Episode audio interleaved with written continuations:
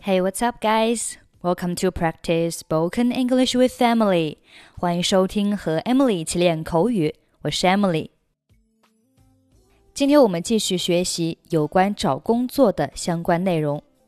首先来学习一些有关单词。Resume 名词，表示简历。提交你的简历。Submit your resume. 申请 application 申请表 application form 填写申请表 fill out the application form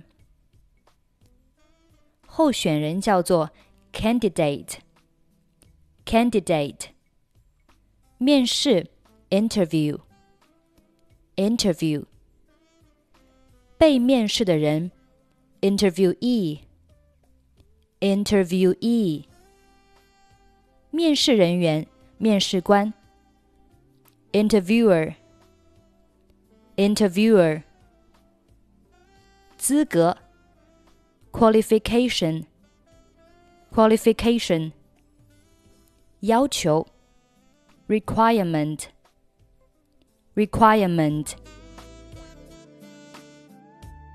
你知道有什么职位空缺的信息吗？Do you know of any openings？你们办公室有没有职位空缺？Do you have any openings at your office？这里的办公室还可以换成你工作的地方，where you work，或者是你们公司。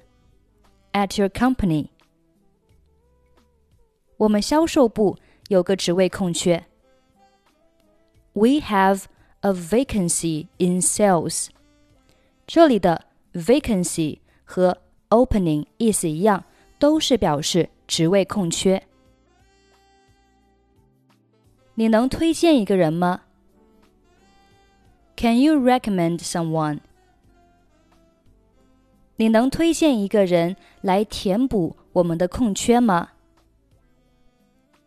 Can you recommend someone to fill our vacancy？他帮我找到了工作。She got me the job。他帮我在人力资源部找了一个不错的职位。He got me a nice position in human resources。我们来听几个对话。Dialogue One：你知道什么好的工作机会吗？Do you know of any good job openings？我前几天刚刚听说一个，我给你找找电话号码。I just heard about something the other day. Let me get you the number.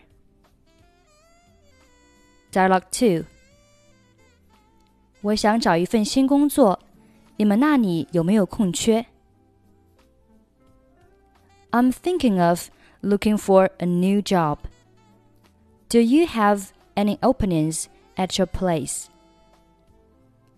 我想很快就会有一个职位空缺，抓紧时间提交你的简历吧。 I think there will be a position opening up soon. Hurry up and submit your resume.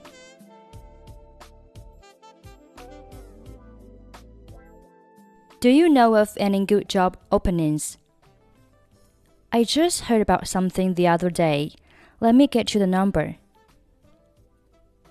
I'm thinking of looking for a new job.